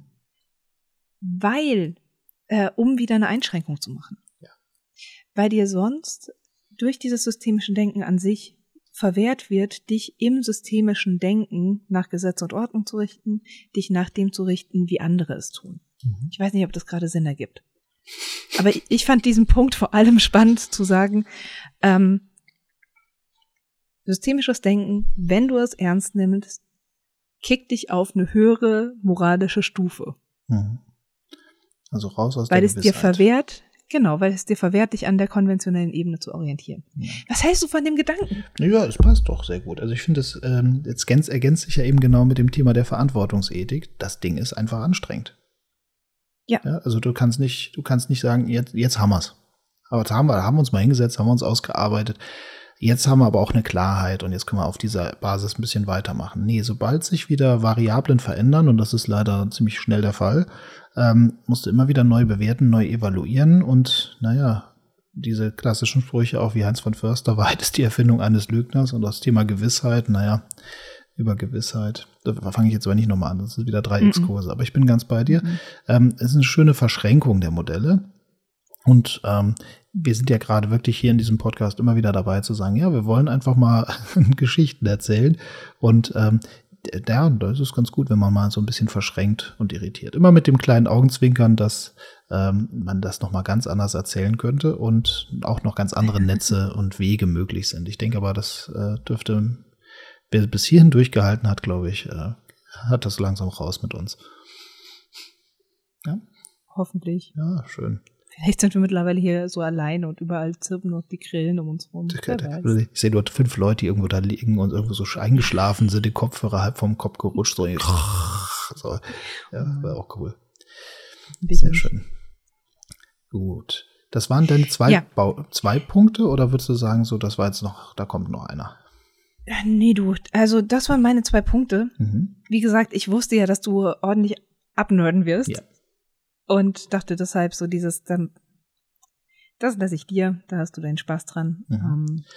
Ähm, wie gesagt, ich habe mich, ich habe mich total gefreut. Vielleicht mache ich einen Weiterbildungsbaustein auch nochmal daraus. Mhm. Ähm, weil ich das auch nochmal spannend finde, einfach Leuten aufzeigen zu können, guck mal, da bist du gerade in deiner Entwicklung. Die meisten Menschen entwickeln sich gerne und finden es schön, wenn sie Indizien dafür haben, dass sie sich gerade weiterentwickeln. Ja. Kohlberg geht davon aus, dass Menschen in Stufen sein könnten, oder? Sich befinden könnten. Genau, ja. Kohlberg geht davon aus, dass Menschen in Stufen sind und dass sie dann da auch sind. Der hat das über, mm, über so moralische Dilemmata geprüft. Mhm. Beispielsweise über diese, dieses Heinz-Dilemma. Mhm. Kennst du? Sag mal mal. Ähm, das ist diese Frage von ähm, Heinz hat eine Frau. Mhm. Diese Frau ist krank ah, ja, und ja. es gibt ein Medikament. Mhm. Jetzt klingelt Geld. Mhm. Es gibt ein Medikament, das ähm, ihr das Leben retten könnte. Das hat auch ein Apotheker in der Nähe, aber der verlangt einen absoluten Wucherpreis dafür. Ähm, und Heinz ist arm, kann sich das deshalb nicht leisten. Und jetzt ist die Frage, ist es moralisch gerechtfertigt, wenn Heinz ähm, da einbricht und das Medikament klaut? Bis dahin kennen das, glaube ich, die meisten auch irgendwie. Mhm. Ähm, aber man kann da noch Folgefragen stellen, wie beispielsweise, sollte Heinz das auch tun, wenn es um Fremden geht und nicht um seine Frau? Mhm. Was ist, wenn Heinz seine Frau gar nicht liebt? Ähm, ich glaube, es gibt nochmal Varianten, wo dann auch mit dem Apotheker gespielt wird. Genau, wo der kein, wo der ähm, auf das Geld zwingend angewiesen ist, weil der sonst riesige Nachteile hätte oder so. Genau, und ja. so weiter. Also, äh, und äh, Kohlberg hat eben genau solche moralischen Dilemmata ähm, Menschen vorgelegt und hat sie darüber einfach philosophieren und reden lassen. Mhm. Ähm, und hat dann eben geschaut, ja, woran orientieren die sich denn? Ja. Und das herrliche, das ist, was ich das frage deswegen, weil bei diesen, ich sag mal, Stufen, man könnte ja schnell missverstehen und sagen, ja, ich befinde oder dieser Mensch befindet sich bereits dort und also der sei so und ich würde dann sagen, ah, dieser Mensch argumentiert momentan dort. Und das heißt genau. aber nicht, dass ich wüsste, wie die Person sich nachher bei begrenzten Parkplätzen auf dem Aldi-Parkplatz dann doch verhält. Ne? Also das ist, ich, ich will das behaupten, genau also das, was ich vorhin auch ja, gemeint habe. So dieses, man befindet sich nicht auf einer Stufe, sondern Entscheidungen werden auf einer bestimmten Stufe ja. getroffen. Weil ich würde sagen, ich bin auch und? manches Mal bei Strafe und Gehorsam. Also je nachdem, ja, ich manchmal hier durch die Wohnung laufe. nee, aber Oder wirklich sehr viel, wenn ich im Auto sitze. Mhm. Da äh, denke ich nicht darüber nach, ob sie jetzt moralisch gerechtfertigt ist, dass ich mich an rechts vor links Regeln halte, sondern das macht man halt so. Da bin ich sehr, sehr konventionell unterwegs. Mhm, ja. Ach, herrlich. Nee, bin ich spannend. Ja, äh, ist ein geiles, also finde ich schon auch wirklich ein spannendes Modell. Mhm. Und ich habe ja immer ein bisschen ein Problem mit Stufenmodellen, weil sie häufig von der Form her implizieren, dass was oben ist, ist besser als das, was unten ist. Ähm, hier könnte man auch nochmal hingehen, okay, was sind denn die Vor- und die Nachteile jeder einzelnen Stufe, wann ist es nützlich, wann ist es nicht nützlich äh, und so weiter und so fort. Aber brauchen wir, glaube ich, heute alles nicht. Ja, ehrlich, vielleicht nur als Ergänzung. Ähm, mhm. Wahrscheinlich lässt er sich darauf rüber auf, dass die postkonventionelle Ebene am seltensten erreicht wird, oder? Ja, ja, das, nur von ne? 5% der Menschen. Ja. Das ist dann so Greta Thunberg, Gandhi und ah, die Geschichten. Also das 25, nee, ich glaube 20 Prozent erreichen so die Stufe 5. Mhm. Und 5 ja. dann die Stufe 6. Das heißt, wir haben schon wieder einen elitären Teil. Der Vorteil ist, ich sage immer so, ich, bin mal irgendwie, ich weiß gar nicht, wo der Spruch herkommt, der war auf dem Topflappen bei der äh, Oma meiner ersten Freundin. Da stand nur drauf, nichts ist so rechts verteilt wie der Verstand. Jeder meint genug davon zu haben. Das heißt also, in der Regel wäre es dann so, dass eigentlich, wenn jemand jetzt Kohlberg-Modelle liest, sagen würde, haha, ich gehöre wohl zu den 5%, aber mindestens zu den 20. das ist ja gerade das Geniale. Also die Leute, die sich selber dort raten würden, wären also, also Ne? Also es gibt ja so schöne Umfragen, wo man gesagt hat, so, was meinen Sie? Sind Sie, äh, sind Sie intelligent, äh, sind Sie über dem Durchschnitt bei Ihren Mitstudierenden im, im Rahmen der Intelligenz oder so? Und ja, das meinen immerhin, ja, keine Ahnung, 80 Prozent der Leute gehen davon Aber aus, ihre Intelligenz liegt über dem Durchschnitt. Herrlich. Ja, ich glaube, es gibt auch, auch dieses Ding mit, ähm, 80 Prozent der Autofahrer glauben zu den 20 Prozent der besten Autofahrer zu genau, gehören. Ja. Und solche Sachen. Also das finde ich auch, das sind diese wunderschönen Sachen, die diese zu diesen Modellen einladen. Ne? Und äh, ja, das sind wir selber nicht, äh, wir können es ja da selber nicht rausnehmen. Ne? Ich meine, wir machen einen Podcast über also das Thema, wir trauen uns anscheinend auch zu, über das Thema zu reden. Oh Mann, ey. Ja, schon ulkig. Ja, aber ist okay. Ja. So. Ich orientiere mich dabei nur an meinen Mitmenschen ja. und was die gerade davon halten könnten. Genau. Und worüber man nicht reden kann, muss man schweigen, gell? So, ist die Frage. Mutter, ja, aber ein Schweigepodcast wäre echt langweilig. Spannend. Weißt du, wir das mal machen sollten? Ich, ich hätte, das wäre doch gut. Weißt du, andere Leute fahren so ins Schweigeretreat, wir machen einen Schweigepodcast. Auch nicht schlecht, oder? aber nur mit Werbung. So, dann moderieren wir ab, oder? Moderieren wir mal ab. Fassen wir doch mal zusammen. Was haben wir gemacht? Wir haben uns damit beschäftigt, so, okay, die lassen sich überhaupt diese Begriffe miteinander verschränken. Was gibt es alles für Fragen, die man sich im Vorfeld stellen könnte? Und ähm, wie kann man das Thema aufbereiten? Sind dann ein bisschen in die Literatur, in die Möglichkeiten, wie man sich da kundig machen kann. Ähm, haben von dort aus nochmal über Ethikrichtlinien gesprochen, sind von dort aus rein in, aber was, äh, was, in welcher Situation befinden wir uns eigentlich, wenn wir uns die Frage der Ethik stellen, gerade in der systemischen Weiterbildung und sind auch nochmal zu den Stufen der moralischen Entwicklung und haben die nochmal verschränkt mit dem, was heißt das denn eigentlich von einer Pflichtethik rüber zu wechseln in eine Verantwortungsethik. So hätte ich es jetzt mal zusammengefasst. Und du? Genauso. Nice. Wort für Wort. Schön. Ja, und dann äh, ja. Dann äh, bleibt uns nur noch zu sagen, wir freuen uns über eure Fragen, über eure Anregungen, über euer Feedback. Ähm, uns interessiert immer noch sehr, wie kommt das bei euch an, was, was wir hier machen? Wie wirkt das auf euch? Wie geht's euch damit? Ähm, und tatsächlich auf was interessiert euch? Äh, ja, genau. Da nehmen wir gerne Fragen, Anregungen, Kritik, WhatsApps, E-Mails, Sprachnachrichten, Brieftauben, nehmen wir alles entgegen. Und Kuchen. Und Kuchen. Ja. Und alles außer Kuchen gerne auch an podcast.löwe-weiterbildung.de oder über die anderen Kanäle, aber dann hat man es zumindest mal alles an einen Platz. Ähm, genau, wir freuen uns über ein dialogisches Format. Wir hauen ja immer wieder mal ein Thema raus und freuen uns dann, äh, wenn wir uns richtig schön reinschrauben können mit euch. Mal gucken, wie das klappt. Ja. Werden wir sehen. Gut. Ja. Alles klar. Gut. Und damit euch noch einen schönen Tag. Dir noch einen schönen Tag, Stefan. Dito.